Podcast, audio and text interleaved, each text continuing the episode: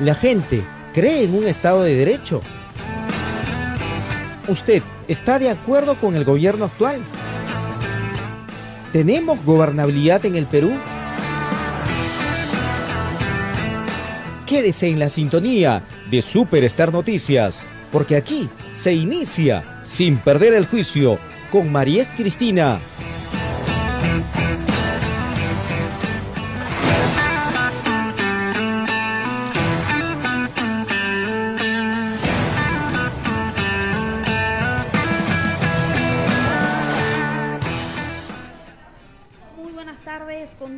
Bienvenidos a Sin Perder el Juicio. Una vez más estamos el día de hoy con ustedes, acompañándolos a través de la multiplataforma. Recuerden que nos encontramos en el canal 43 en señal abierta.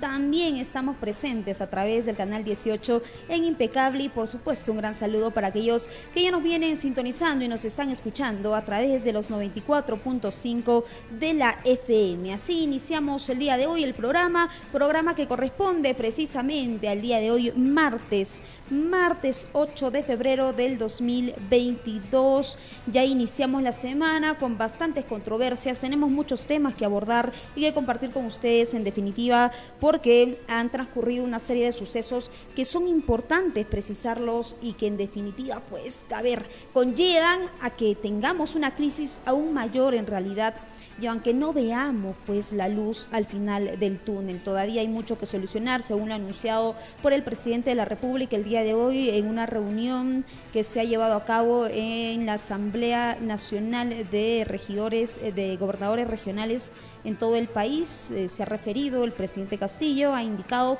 que hoy es fecha clave porque el día de hoy van a juramentar el nuevo gabinete ministerial ¿Qué nuevas caras, qué nuevos rostros vamos a tener? Es la pregunta que muchos peruanos están haciendo a estas horas de la tarde. Según lo anunciado por el presidente Castillo, en horas de la noche se va a estar eh, publicando en las diferentes plataformas de la presidencia del Perú.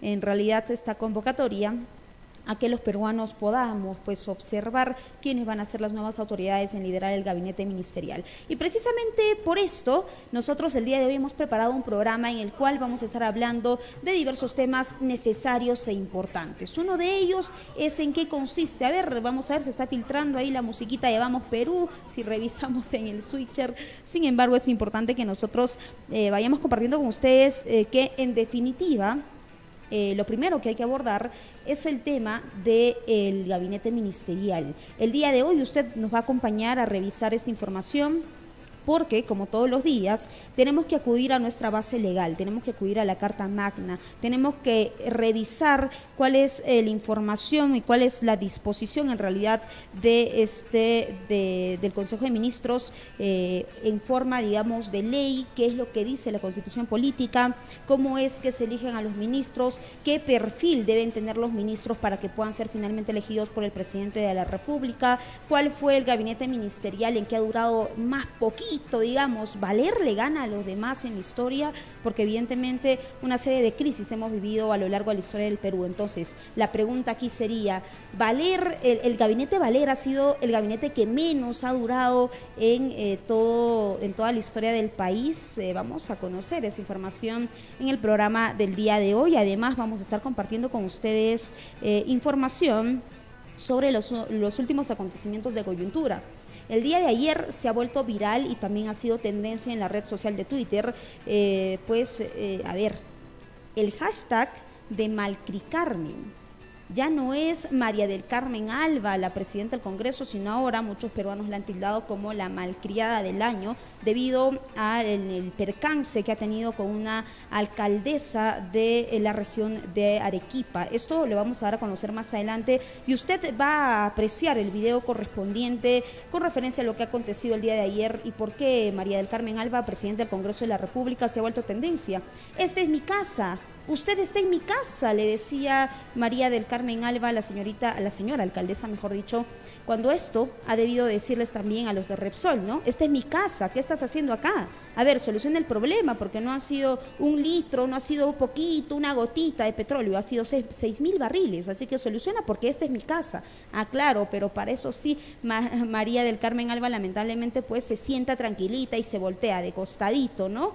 Vamos a ir viendo la información correspondiente al día de hoy acerca de esta coyuntura tan complicada que en definitiva vamos a seguir tratando en las próximas semanas. Todavía nos queda mucho por afrontar, evidentemente esto aquí no se acaba. El nuevo gabinete de seguro también va a tener ciertas controversias y ciertos, ciertos problemas que van a salir a la luz por parte de este gabinete que va a designar Pedro Castillo el día de hoy en horas de la noche. Así entonces, con estas preliminares, iniciamos de inmediato el programa del día de hoy sin perder el juicio. Ya lo sabe que si recién se conecta, si no puede quedarse todo el programa de 4 a 5 de la tarde, también va a poder apreciar y va a poder escuchar el podcast de Sin Perder el Juicio en Horas de la Noche, con la finalidad pues de que evidentemente usted siempre se mantenga informado y nos puede escuchar en donde se encuentre y a la hora que quiera. Ahora sí, iniciamos con el programa del día de hoy y vamos a ir, eh, obviamente nos van a acompañar las imágenes de apoyo de la designación de Héctor Valer como ministro eh, de la República. Sin embargo, nosotros vamos a ir comentando acerca de qué se trata. ¿Qué es el Consejo de Ministros? Son un par de vagonetes que están ahí sin hacer nada, solo vigilan en la chamba de los demás, de los viceministros y de la gente que trabaja para, para los diferentes ministerios de la República. Eso lo vamos a conocer a continuación porque según la información que tenemos que compartir con ustedes, el Consejo de Ministros viene siendo pues un órgano en realidad constitucional porque así lo está establecido por nuestra Carta Magna, que está conformado por la reunión de todos los ministros de la República de nuestro país, la República Peruana, en esencial por el eh, presidente del Consejo de Ministros, eh, quien es nombrado por el presidente de la República, como ya vamos conociendo. En tanto, el presidente del gabinete es quien preside pues estas reuniones tan importantes del Consejo de Ministros, salvo que el presidente de la República, según lo que establece nuestra Carta Magna, lo convoque o no lo convoque, mejor dicho, a una reunión pues del Consejo de Ministros y en realidad la presida él, es decir, el mandatario de la República, Pedro Castillo. Los ministros entonces son eh, nombrados por, eh, por la población, no, en realidad no. Los ministros de la República son designados directamente por el presidente a propuesta de la, del PCM y pues dentro de los 30 días eh, que se nombra el nuevo gabinete, es decir, Hoy día estamos 8 de febrero. En los próximos 30 días eh, es el plazo correspondiente que tiene Pedro Castillo para presentarse eh, con el gabinete ministerial al Congreso de la República, quien en ese acto protocolar en realidad pues va a tener que otorgar el voto de confianza al que tanto le teme el presidente, suponemos nosotros, ¿no? Entonces se tiene que otorgar el voto de confianza y finalmente el Consejo de Ministros va a llegar a un acuerdo pues eh, con referencia al voto aprobatorio de la mayoría de sus miembros. En todo caso, si se aprueba el voto de confianza, continúan chambeando, como se dice de forma coloquial, eh, todo el gabinete ministerial.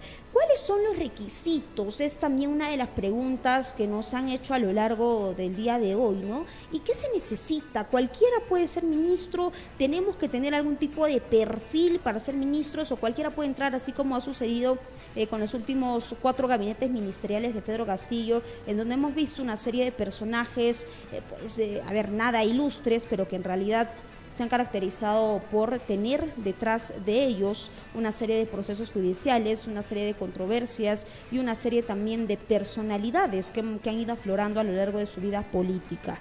Según la información y según lo que establece, mejor dicho, nuestra Carta Magna, en su artículo número 124, eh, indica que para ser ministro de Estado se requiere primero ser peruano por nacimiento, ser, ser ciudadano, ser peruano en ejercicio físico, haber cumplido 25 años de edad y además los miembros de las Fuerzas Armadas y de la Policía Nacional pueden también ser ministros. Según el artículo 92, se plantea que los congresistas pueden desempeñar también la función pública de ministros de Estado, así como ha sucedido en los últimos meses. Héctor Valer congresista de la República. Primero entró con Renovación Popular y luego ya lo, lo han sacado de esta bancada y finalmente se fue a otra, ¿cierto?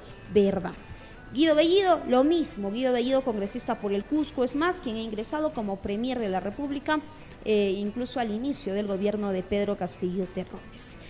Ahora bien, los, eh, estos funcionarios públicos están a ver digamos, eh, tranquilos, sentados en una cómoda silla de su oficina, sin hacer nada más que vigilar lo que hacen sus trabajadores, lo que hacen los demás miembros de eh, los ministerios o cuáles son las funciones que tienen que realizar esencialmente los ministros de Estado. Según nuestra constitución política también, el Consejo de Ministros tiene algunas atribuciones y solo vamos a mencionar las atribuciones esenciales, las principales y las que usted requiere conocer. En este caso, por ejemplo, tienen la función de aprobar pues aquellos proyectos que el presidente de la República somete al Congreso, porque según nuestra Constitución también el presidente de la República puede proponer estos proyectos de ley, pero tampoco significa que ya porque ha propuesto o porque ha generado un proyecto de ley esto va a ser eh, va a ser mandado a hacer y se va a tener que cumplir, si no tiene que pasar por el Congreso y también tiene que ser aprobado evidentemente por eh, los ministros de la República. Además, según la Constitución, los ministros de Estado, ojo, que también pueden aprobar los decretos legislativos, así como los decretos de urgencia, pues que dicte en realidad el presidente de la República, los proyectos de ley, los decretos y, los, y las resoluciones que dispone la ley de vida también. Por ejemplo, ahora, para muestra un botón para aquellos que ya nos vienen sintonizando y dicen qué tipo de decretos, cómo es que se lleva a cabo.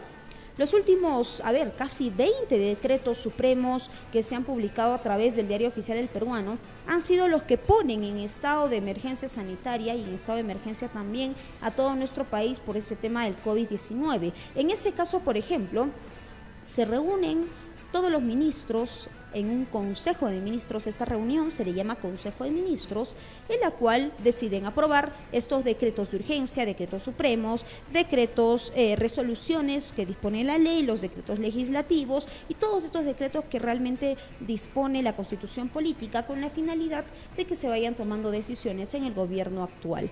Por otro lado, también es función de eh, los ministros de la República deliberar sobre asuntos de interés público, lo que quiere decir que evidentemente también pues van a ir tomando decisiones no solamente, eh, a ver, lo, lo, que les plazca, sino situaciones que son de interés público y de toda la nación. Lo último que ha ocurrido, por ejemplo, poner en estado de emergencia a Lima y el Callao debido a la incidencia delictiva, que por cierto, a estas alturas parece que ya está rindiendo sus frutos y que vamos a comentar esta información más adelante también en el segundo bloque del programa de hoy.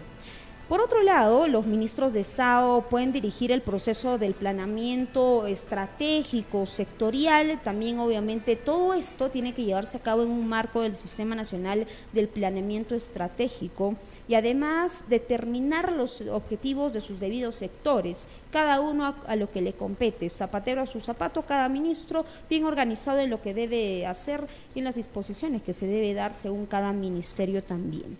Por otro lado, es función también de los ministros de Estado aprobar evidentemente eh, pues la propuesta del presupuesto de las entidades de cada sector respetando también lo que dice nuestra Carta Magna y también evidentemente lo que establecen diferentes leyes eh, que rigen en nuestro país.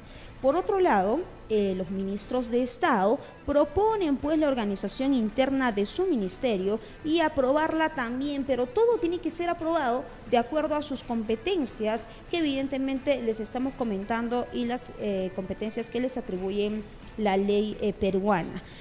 Además, otra atribución importante que tienen los ministros de Estado es que ellos pueden designar y pueden remover, mejor dicho, a los titulares de los cargos de confianza del ministerio, a los titulares de los organismos públicos y otras entidades de su sector cuando la competencia no esté eh, pues debidamente digamos atribuida por el Consejo de Ministros o a otra autoridad o incluso al presidente de la República según lo que indica nuestra Constitución y pueden elevar unas propuestas de designación eh, del caso pues al que se refiera, ¿no? En, caso de que no sea su competencia, también tienen la posibilidad de elevar un documento en el cual pues piden, digamos, designar o remover a ciertas autoridades, ciertos titulares de su sector o no, siempre evidentemente con la formalidad del caso.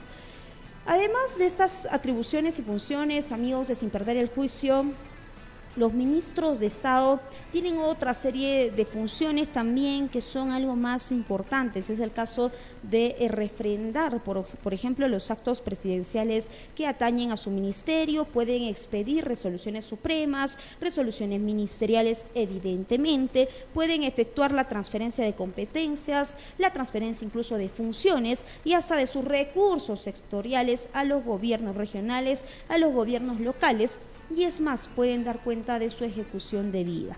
Pueden ejercer eh, además funciones que les encomiende, evidentemente en nuestra Carta Magna, a la que siempre nos vamos a regir, las leyes y, y lo que dicta en realidad el presidente de la República.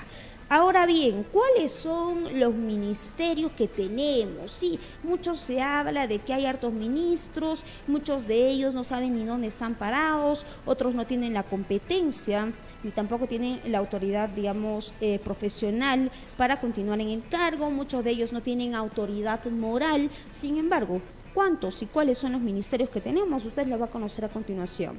Primero, ¿a quiénes se va a designar el día de hoy? Se tiene que hacer algunos cambios, se tiene que reestructurar el gabinete, así es. Mucho se ha hablado de que Castillo estaría preparando una, digamos, a ver, un nuevo gabinete completo, es decir, sacar a toditos y que ingresen nuevos personajes eh, al gabinete ministerial. Esto se ha dado cuenta por parte de algunos eh, politólogos a nivel nacional. Sin embargo, lo que nosotros creemos también es que Pedro Castillo va a cambiar a ocho o nueve ministros, eh, pues esperemos que el cambio no se haga en el Ministerio de Economía y Finanzas, porque claro, tiene el señor que ha ingresado ahora como ministro de Economía, tiene un buen perfil, nos referimos a Oscar Miguel Graham Yamauchi. Pero sin embargo, a quien sí no vamos a tener en la presidencia del Consejo de Ministros va a ser a Héctor Valer Pinto. Otro ministro que también, bueno, otro ministerio que tiene que ser ocupado por una persona competente es el Ministerio de Relaciones Exteriores, además el Ministerio de Defensa, el Ministerio del Interior, el Ministerio de Economía y Finanzas, el Ministerio de los Derechos eh, de Justicia y Derechos Humanos, el Ministerio de Educación, el Ministerio de Salud, el Ministerio de Agricultura y Riego, el Ministerio de Trabajo y Promoción del Empleo, un ministerio tan importante en estos tiempos de pandemia donde realmente muchos peruanos han sido golpeados, no solamente por la economía, no solamente por el tema sanitario, sino también por el tema de empleo. A muchos eh, realmente los han dado de baja de sus trabajos y finalmente no tienen cómo sobrevivir, han tenido que buscar otras alternativas y ahí esperemos tener a un titular que realmente se ponga a la cabeza. Por otro lado, hay varios ministerios que usted tiene que conocer, como es el, el caso del Ministerio de Comercio Exterior y Turismo, el Ministerio de Energía y Minas, también está pues el Ministerio de Transportes y Comunicaciones, el Ministerio de Vivienda, Construcción y Saneamiento, otro ministerio importante, el Ministerio de la Mujer y Poblaciones Vulnerables, el Ministerio del Ambiente, el Ministerio de Cultura y el Ministerio de Desarrollo e Inclusión Social. Son todos los ministerios que eh, son importantes, son realmente de suma importancia precisar cada uno de ellos en este marco de crisis política que venimos afrontando y por qué decimos y por qué tenemos que incidir en este tema y por qué tenemos que mencionar a cada ministerio nuevamente como lo hemos hecho hace algunos programas, porque en realidad eh, haciendo una encuesta en la población nos hemos podido dar cuenta que si bien es cierto, muchos conocen ya lo que está aconteciendo en el gobierno nacional, muchos dicen, ah, ya, pues Castillo, ¿qué ha pasado? No ha elegido bien a los ministros, pero realmente hay eh, un vasto desconocimiento, si podríamos decirlo así, por el tema de cada ministerio y cada función de los ministros. En todo caso, esperemos que haya quedado claro, esperemos aportar también y que hasta su hogar, hasta su lugar de trabajo donde se encuentre, podamos informarle y podamos hacerle recordar cuáles son los ministerios correspondientes que el día de hoy se van a ver en juego, si podemos llamarlo de esa manera, tras la designación de los nuevos funcionarios que va a dar a conocer el presidente de la República, Pedro Castillo Terrones. En definitiva, por todo esto que viene aconteciendo. ¿Era necesario mencionarlo? Por supuesto que sí, pero ahora también es importante que nosotros eh, vayamos a ver, eh, por supuesto, algunos temas importantes también y de coyuntura. Siendo exactamente las 4 con 19 minutos de la tarde, nosotros vamos a ir con otro dato importante también y es que, según Infobae, una plataforma digital, Héctor Valer tendría el mandato más breve de la historia del Perú como jefe del gabinete de ministros. Recordemos que ha sido designado Héctor Valer el martes pasado eh, en horas de la noche, cuando estábamos todos al pendiente de qué acontecía con este partido de eh, Perú y eh, pues Ecuador. En, tanto, y justo en el mismo horario estaba siendo designado Héctor Valer, el congresista que fue nombrado el martes, y tres días después renunció se ha anunciado por parte de eh, Pedro Castillo la remoción de su cargo porque presentaba pues evidentemente como ya todo el Perú se ha enterado graves denuncias por violencia familiar en contra de su esposa y en contra de su hija también. Entonces, eh, lo que sí, en lo que sí podemos estar seguros es que lo que ha acontecido esta última semana ha sido casi, casi como una película escrita por algún guionista de Netflix. Algo así podríamos decirlo, porque en realidad pues cada situación que acontecía ya no sabíamos si sorprendernos, ya no sabíamos si decir, ah, bueno, ya me lo esperaba, de Castillo se puede esperar todo, ya no sabíamos qué hacer. Y muchos de nosotros y muchos de los ciudadanos con los que hemos podido conversar también nos han dicho, sí, casi me jalo de los pelos, casi y pierdo el juicio, pero todavía no pierde el juicio porque según eh, lo que tenemos para compartir con ustedes, eh, hay un gabinete también. Eh, que ha resultado bastante corto en el año 2020. Nos referimos al gabinete cateriano. En el año 2020, el entonces presidente Martín Vizcarra, recordando un poquito la historia cercana de este del gobierno del ex presidente Martín Vizcarra, eh, pues se decide formar un nuevo gabinete con nuevos rostros y en el cargo de premier fue elegido alguien que ya conocía ese cargo, nada más y nada menos que Pedro Cateriano. En el equipo había un hombre joven que había llamado la atención, Martín Rugiero, quien era ministro de Trabajo, y solo 21 días después de haber juramentado, el Congreso les negó el voto de confianza y el presidente vio, pues en realidad eh, se vio obligado a eh, recomponer nuevamente el Consejo de Ministros. Así que este sería uno de los gabinetes más breves entre los últimos años. No solo sería el gabinete de Héctor Valer, sino también el gabinete del señor Pedro Cateriano. Por otro lado, también recordemos al gabinete pues de Flores Arauz, por allá, pues hace años también, digamos, no ha pasado tanto tiempo, pero cuando se eligió a, se eligió a Manuel Merino, pues, bueno, en realidad no fue elegido, sino le tocaba ser presidente de la República eh, tras toda esta situación de crisis política también que hemos afrontado hasta hace algunos meses en realidad, ¿no? Donde el presidente en ese entonces, Manuel Merino, al que sí se le considera como presidente de la República porque así fue designado en realidad eh, legalmente fue presidente. Legítimamente no lo fue, pues porque la población no estaba de acuerdo con que él sea la cabeza de nuestro país. Sin embargo, fue el presidente de la República que duró menos de seis días, lo mismo que ha durado el último gabinete de Héctor Valer, casi parecido, cuatro o seis días nada más. Esto evidencia, digamos, la poca también capacidad que se ve en el tipo de autoridades que dirigen nuestro país. Sin embargo, también hay que aclarar que el récord lo tiene el primer ministro Miguel Mujica Gallo, quien por allá, por el año 1968, durante el primer gobierno de Fernando Belaúnde Terry, fue pues eh, premier, pero solo duró un día. Fue nombrado el 2 de octubre y 24 horas después se produjo el golpe de Estado que puso pues en el poder a Juan Velasco Alvarado. Así que Héctor Valer no se lleve el récord, no tiene el gabinete más corto de la historia del Perú, sino que no tiene Miguel Mujica Cayo por allá y los años 1968 durante el primer gobierno de Fernando Belaúnde Terry. Esto era lo que queríamos recordar, un dato importante, un dato adicional para que usted también en casa eh, lo comenten con los hijos, lo comenten con la familia, con los hermanos, quizás, y digan, no, bueno, a ver, Héctor Valer no fue el premier que ha durado menos en eh, pues al cargo de premier de la República como primer ministro. Así que esto nada más un dato curioso que queríamos compartir con ustedes aquí en Sin Perder el Juicio. Son exactamente las 4 de la tarde con 24 minutos. Nos vamos a ir a una corta pausa comercial. Pero no se mueva, que tras la pausa vamos a volver a, pues, con la información de la presidenta del Congreso de la República y este percance, como se ha denominado entre comillas, a lo que ha acontecido con la alcaldesa de un distrito en Arequipa. ¿Cuál es la problemática en realidad? ¿Cuál era el problema esencial que reclamaba la alcaldesa de, Arequipa, que ha sido respaldada también por eh, los, eh, los miembros que se encontraban el día de ayer en el Congreso de la República. Lo vamos a conocer esto y mucho más tras la pausa comercial.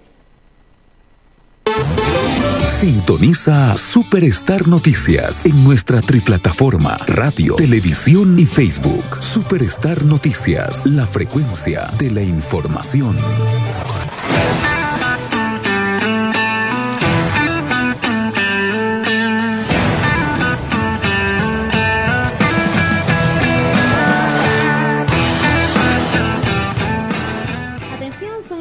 Las 4 de la tarde con 29 minutos y nosotros vamos a continuar con los datos que tenemos para compartir aquí en Sin Perder el Juicio, eh, donde compartimos no solamente información de coyuntura, sino también datos acerca de la política actual en el país, lo que usted requiere conocer. Vamos a ir con esta información eh, que ha generado no solamente críticas, sino también se ha vuelto tendencia en diferentes redes sociales. Es el caso de Twitter, en donde estuvo de tendencia el día de ayer Ocoña, que es el distrito al que pertenece la alcaldesa, a quien prácticamente pues ha agredido la presidenta del eh, Congreso, María del Carmen Alba, y pues en realidad se ha formado una serie de sucesos que eh, finalmente han dado por eh, convencido y han dado por conclusión de que María del Carmen Alba se pronunciara y dijera que no, que no ha sido un percance en realidad, que todo estaba bien y es más, hasta publicara luego un video en donde se indicaba que todo bien, todo perfecto y hemos apoyado y hemos colaborado con la alcaldesa de Ocoña en Arequipa. Vamos a ir primero para que usted entienda lo que ha estado aconteciendo, si es que todavía no ha apreciado el video que se ha difundido en redes sociales, vamos a verlo. El video en donde eh, la eh, presidenta del Congreso de la República eh, protagoniza un tipo incidente durante una reunión con los alcaldes de diferentes distritos del Perú. Vamos a escuchar y vamos a ver entonces este video. La verdad, señora presidenta, me siento muy indignada como alcaldesa del distrito de Ocoña, que pertenezco a la región Arequipa. Es una indignación muy grande que siento dentro de mi corazón, porque nosotros como alcaldes hemos sido elegidos por el pueblo y los congresistas también fueron elegidos por el pueblo, pero para trabajar por ellos, no por irse en contra de ellos. Por eso me indigna y me molesta que después que hemos sufrido tanto para conseguir este proyecto. Yo como mujer que soy, creo que lo siento mucho más porque soy madre y como madre también soy como una madre del pueblo donde yo estoy dirigiendo. Se ha sacado estos proyectos, estos decretos, el 086 y el 100 para continuidad en este año. ¿Cómo creen ustedes que nosotros vamos a dejar la obra medias. Después que tenemos un contrato con la empresa, quiere decir que quieren dejar elefantes blancos, no está, no se encuentra en este momento la señora presidenta de la Comisión de la Constitución, doctora Patricia Juárez, que hubiera querido que esté sentada acá. ¿Quién es la causante para esto? Porque no es posible por favor, que de esa manera... Alcaldesa, alcaldesa, alcaldesa, alcaldesa. Está en esta reunión, un ratito, un ratito. Ustedes están aquí en mi casa, ¿no? Le exijo, primero, respeto. Esta es una conversación entre congresistas, alcaldes, ¿no? Eh, de diálogo, que yo siempre he dicho que el Congreso está abierto para conversar, no es primera vez, con algunos de ustedes ya me debo haber reunido, pero me cambia de tono. No voy a permitir que esté hablando de esa manera, porque acá efectivamente somos representantes del pueblo y hacemos y trabajamos por el pueblo. Y creo que ustedes están totalmente desinformados. Estoy un poco impresionado porque esto ya se ha hablado, le deben de haber explicado. Acá voy a leer una carta de la presidenta de la Comisión de Constitución, dirigida al presidente de la Asociación de Municipalidades del Perú, AMPE, Álvaro Páez Navarra, que parece que no se las han trasladado, lo voy a leer para que entiendan este tema. Este es un tema de Este, control Presidenta, político. Nuestro representante Si nos puede permitir, yo, yo No, es apelo que- a que bajemos, a que bajemos el tono y, y nos respetemos Así es. mutuamente, ¿no? Como usted ha dicho, todos somos elegidos Así por es, el pueblo. pero no- no van a decir que nosotros no estamos saludamos trabajando. la apertura que usted ha tenido de escucharnos y le pedimos que nos permita escucharnos en el marco del respeto también, ¿no? Ya, pero yo estoy hablando Correcto. ahorita, No, sí, por alcalde. supuesto. Ustedes ya han recibido su dinero, ustedes tienen la plata para hacer sus obras y no va a pasar esto. Pero por favor continúa, pero con respeto, porque eso sí yo te digo, no voy a permitir ese tipo de expresiones. Gracias. En contra de usted no tengo nada. Bien amigos, entonces parte de lo que también indicado, lo que ha sucedido en el Congreso de la República el día de ayer, eh, tras eh, recibir la presidenta del Congreso de la República a, a los alcaldes de diferentes distritos y eh, pues de todo el Perú, en realidad una reunión entre parlamentarios y los alcaldes de la red de municipalidades urbanas y rurales del Perú, REMUMPE, en la sede del Poder Legislativo. Eh, claramente una serie de críticas. En primer lugar, eh, pues, a ver, hace referencia a que es su casa, esta es mi casa. Se ubica, casi le dice, ¿no? La, señora eh, presidenta del Congreso, ¿no? Se ubica porque esta es mi casa. No es su casa, pues lamentablemente. Usted está de paso nomás ahí, no sabemos hasta cuándo, pero su casa no es, así que que eso quede claro eh, primero que todo. Es la casa en realidad de todos los peruanos, están, este lugar no le pertenece a nadie. Por otro lado, estoy hablando yo, le dice, ¿no? ¿Qué tal, qué tal prepotencia? Es increíble que luego de haberle elegido como presidente del Congreso, como congresista elegida por la población peruana, recién se vea eh, su real personalidad, eh, real personalidad que en realidad ya le había demostrado con anterioridad con algunas acciones que había ido realizando a lo largo de sus presentaciones y demás. No hay forma, no hay forma, parecía que se trataba de una pelea entre vecinas, eh, en realidad que no tiene asidero alguno, ¿no? No, no compete, se supone que ahí están las autoridades para solucionar los problemas y alguien le tiene que hacer recordar a la eh, presidenta del Congreso que ella no estaba hablando con cualquier persona, sino también con la alcaldesa de Ocoña, representante de este sector, de esta población de- desde Arequipa, así que tampoco es que pues a mí me cambia el tono, pues no, lamentable. En definitiva, lamentable lo que ha acontecido el día de ayer, pero peor es lo que ha indicado a través de las redes sociales y ahí en producción lo tienen. Carlitos, vamos con las imágenes correspondientes porque Mari Carmen Alba ha publicado en la red social de Twitter una, un video en realidad en el que se indica, ¿no? Hoy en reunión con Remurpe nos comprometimos ante decenas de alcaldes de diversas partes del país en agendar pues un punto eh, en el próximo pleno del Poder Legislativo, el punto número 1212, un crédito suplementario que el día de ayer han estado argumentando y sustentando los alcaldes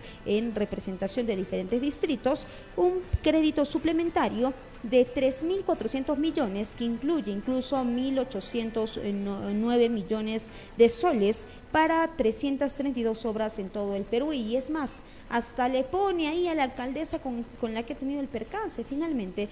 Pues la alcaldesa también habrá querido salir en el video que ha difundido Mari Carmen Alba, no lo sabemos. Lo que sí sabemos es que, a ver, si se tratase de nosotros, ya esto es una opinión personal y yo siendo autoridad acudo al Congreso y me tratan de esa forma, yo no hubiera reaccionado como ha reaccionado la eh, alcaldesa de Ocoña en definitiva. Callarse creo que no era lo que se debió hacer en ese momento. Al contrario, era pedirle también respeto, pues porque cuando uno pide respeto tiene que respetar a la otra persona y es lo que no ha hecho la eh, representante del Poder Legislativo, la presidenta del Congreso de la República. ¿Qué tal respeto le brinda a las demás autoridades, a las demás autoridades indicando que esa es su casa y que no le alce la voz, que le baje el tonito, por favor? Vamos a ir con las declaraciones en realidad de las diferentes autoridades a través del Twitter se han pronunciado, por ejemplo, Guillermo Bermejo, que como ya es de costumbre, cualquier cosita que pasa se pronuncia también, pero vamos a dar lectura a estos pronunciamientos de Guido Bellido, lo mismo que también se ha pronunciado sobre este percance que ha acontecido en el Congreso de la República. Guillermo Bermejo Rojas indicó lo siguiente, solidaridad con la alcaldesa que sufrió el maltrato, dice, vamos a ponerlo en pantalla, por favor, el maltrato de la señora Alba, esta, eh, esta presidencia del Congreso no nos representa, dice Bermejo. Por otro lado, quien se ha pronunciado también es Guido Bellido Ugarte, eh, indicó lo siguiente, mi solidaridad con la señora alcaldesa de Ocoña, Marilú Janet González Porras, de la región de Arequipa. Nadie tiene derecho a maltratar, menos en el Congreso de la República, a quienes acuden en representación de sus pueblos. La señora presidenta del Congreso le pide un, en nombre de los miles de alcaldes del Perú quienes representan a los más de 33 millones de peruanos, que se disculpe públicamente con ellos. Es lo que ha pedido a través de la red social de Twitter Guido Bellido Ugarte y luego también eh, publicó lo siguiente.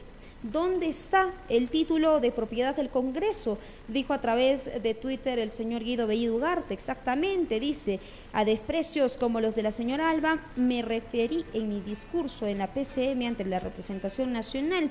Esperamos que se muestre el título de propiedad que tiene, ¿no? El título que le corresponde al Congreso de la República. Si no, puede entonces, reitero mi, mi exigencia, que le pida disculpas a los alcaldes y al pueblo peruano, es lo que indica Guido Bellido en una redacción bastante interesante en la red social de Twitter tras lo que ha acontecido el día de ayer en horas de la tarde en el Congreso de la República, tras este tipo de altercado que ha vivido la presidenta del Congreso eh, María del Carmen Alba. Lo mismo que luego de protagonizar estos incidentes, luego de que las eh, demás autoridades también se pronuncien y que incluso eh, se haga un pronunciamiento público de remumpe, que lo va a tener usted en sus pantallas, es un pronunciamiento que indica lo siguiente. A ver, le vamos a dar lectura. Los alcaldes de la red de municipalidades urbanas, dice, y rurales de todo el Perú, nos solidarizamos con nuestra colega alcaldesa distrital de Ocoña, eh, a quien durante la reunión que sostuvimos en Palacio Legislativo fue agredida verbalmente por la presidenta del Congreso, Mari Carmen Alba Prieto. Desde nuestro gremio municipalista insistimos en que es un mecanismo de transferencia de recursos económicos vía decretos de urgencia es constitucional y más aún en medio de una crisis sanitaria y económica por la que atravesamos, donde evidentemente pues los gobiernos, no solo locales, sino también los gobiernos regionales, somos parte, dice este pronunciamiento, de la solución para la reactivación económica al tiempo que dotamos de los servicios básicos a la población más desplazada del país.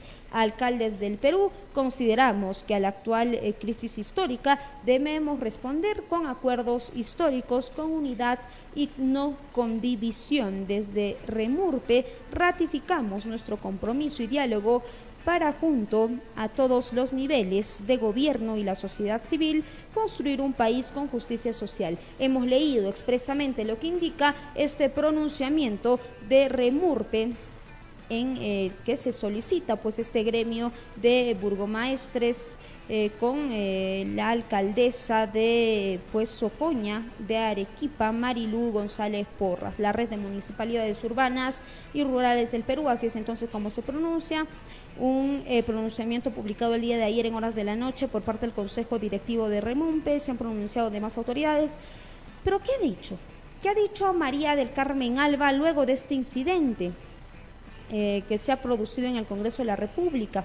no ha indicado mucho, lo que sí ha dicho es que en realidad pues eh, son todo representación y que no ha pasado casi nada, porque luego se ha difundido un videíto en Twitter en el cual pues eh, se difunde lo que la reunión que se ha entablado con los representantes de las municipalidades urbanas y rurales de todo el país. Y fin, ahí acabó la historia, ya se terminó.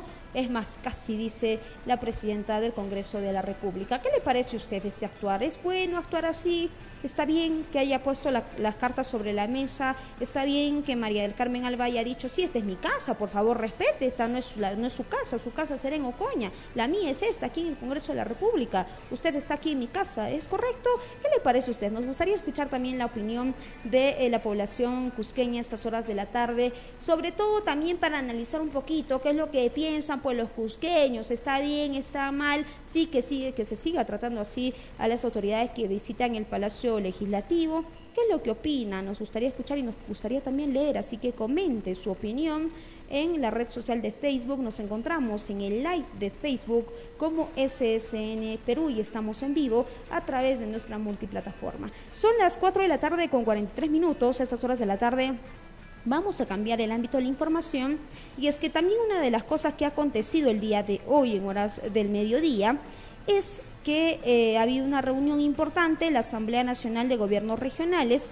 Se ha estado reuniendo en Lima, en la capital de nuestro país, con la finalidad de llevar a cabo evidentemente esta reunión que ya es más protocolar, en donde se designa a un nuevo representante de la Asamblea Nacional de Gobiernos Regionales. Tenemos un video que usted lo está viendo precisamente en sus pantallas a través de la multiplataforma y vamos a ir con la primera parte de, este video para que pongamos en contexto qué es lo que ha acontecido el día de hoy, que ha tenido también la presencia del presidente Pedro Castillo Terrones, quien ha estado bien sentado ahí en la palestra de este escenario que se ha armado para que se lleve a cabo la Asamblea Nacional de Gobiernos Regionales, donde finalmente se designó como representante máximo al actual gobernador regional del Cusco, Jean Paul Benavente. Vamos a escuchar un poco para que usted pueda tomar en consideración qué es lo que ha acontecido hoy en horas del mediodía. Asamblea Nacional de Gobiernos Regionales y el presidente entrante de la Asamblea Nacional de Gobiernos Regionales. A continuación procederemos a la juramentación del nuevo presidente de la Asamblea Nacional de Gobiernos Regionales para el periodo 2022 a cargo del presidente de la ANGR, señor Carlos Rúa.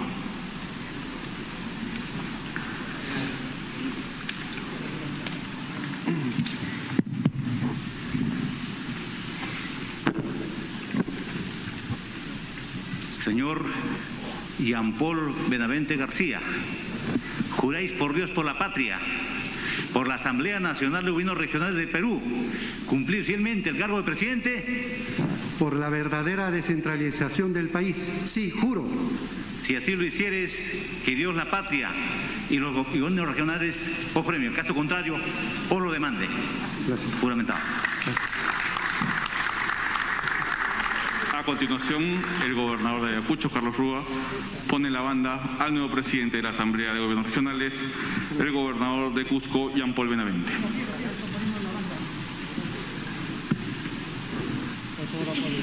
De esta manera, el gobernador del Cusco, Jean Paul Benavente García, ha jurado como el nuevo presidente de la Asamblea Nacional de Gobiernos Regionales para el periodo 2022, ante los aplausos de los presentes.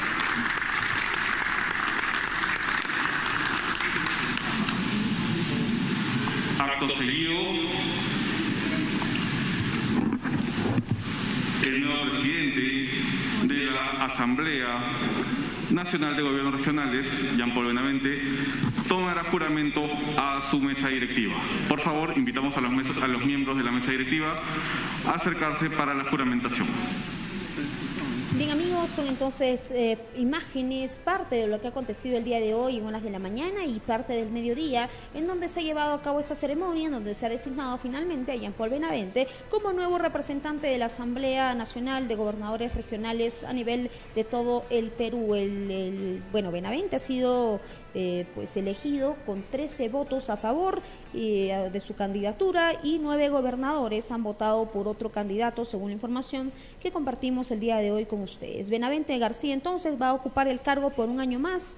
El 2 de octubre de este año, los peruanos, recordemos que vamos a elegir a nuevas autoridades regionales y, municipali- y municipales para el periodo 2023 al 2026. Así que es una información que usted debe conocer. La Asamblea Nacional de, Gober- de Gobiernos Regionales.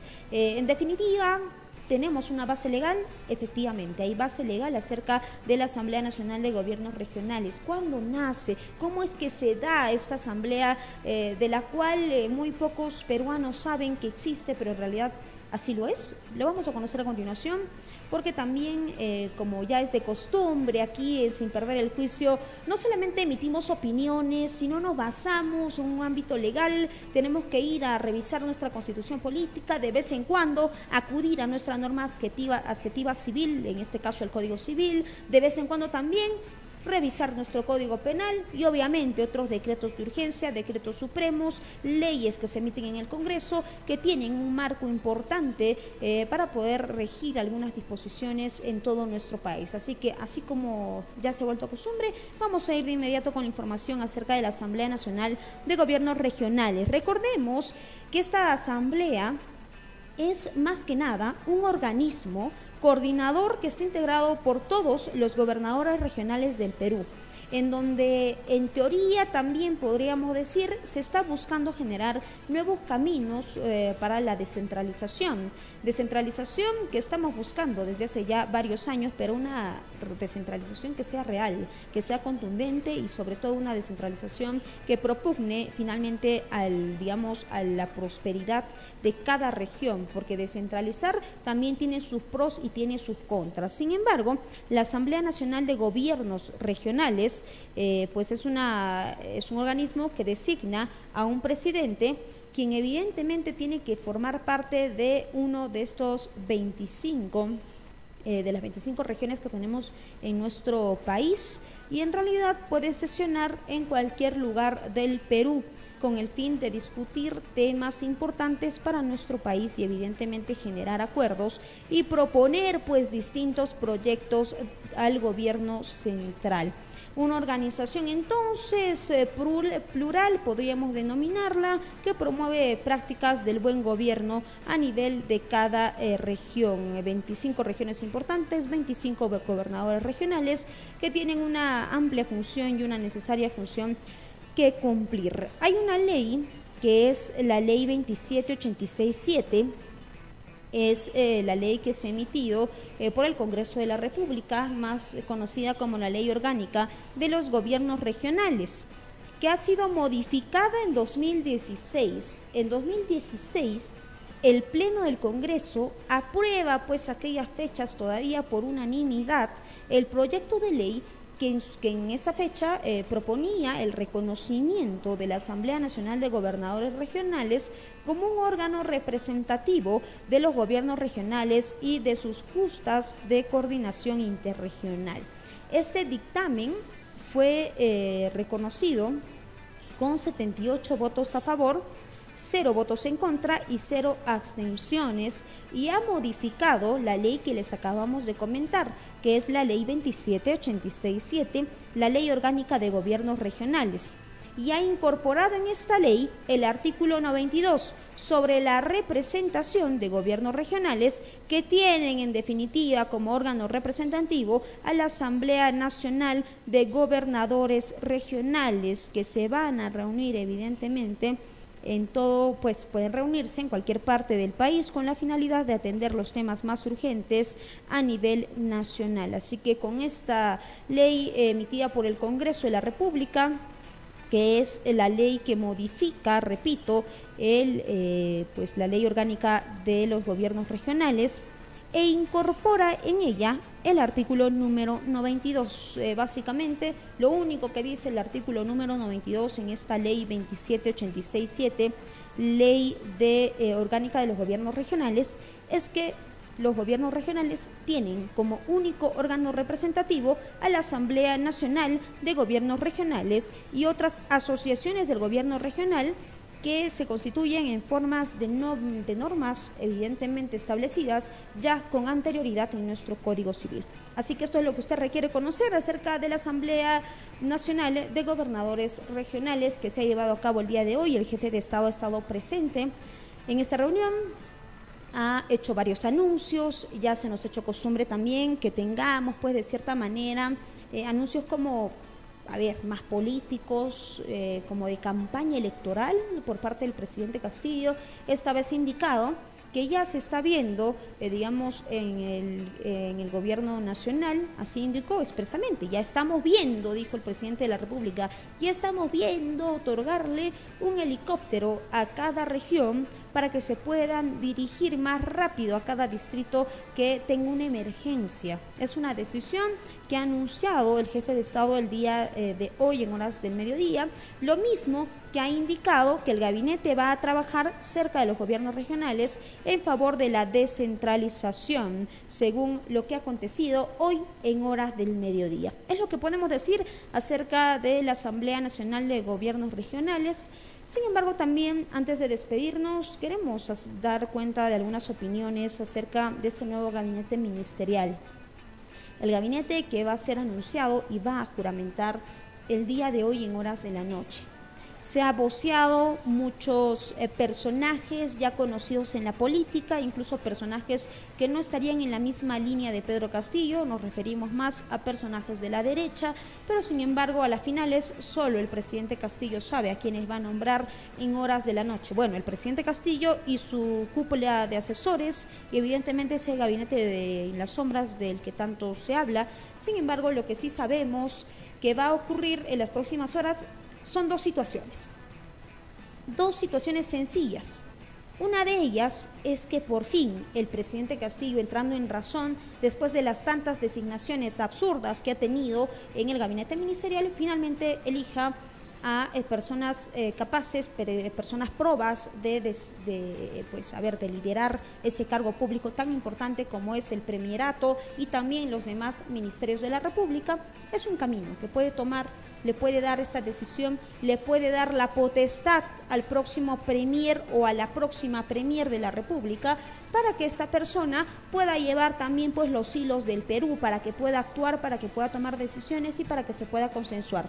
Esa sería una, una, a ver, una decisión que sería positiva en estos tiempos complicados de crisis en el gobierno. Sin embargo, está la otra decisión que se podría tomar por Pedro Castillo la cual implicaría designar a cualquier persona, así como se ha estado designando los últimos meses, no a cualquiera. A ver, creo que esa persona le he visto en una reunión, sí, ya, llámala que sea premier, quizás de repente, ¿no? O quizás denomina ahí a otros personajes del Congreso, porque también se ha voceado a Guillermo Bermejo a la cabeza de los ministros de Estado. No sabemos lo vaya a ocurrir luego de que a través del portal Transparencia también se haya difundido esta reunión entre Guillermo Bermejo y otros personajes de Perú Libre en eh, Palacio de Gobierno. Hasta las 10 de la noche han estado en una reunión en Palacio con el presidente Castillo. ¿Qué es lo que va a ocurrir en las próximas horas? Todavía estamos en duda, pero sin embargo vamos a ver cuál de las dos decisiones decide tomar el presidente Castillo. Con nosotros será ya hasta el día de mañana, son exactamente las 4 de la tarde con 55 minutos.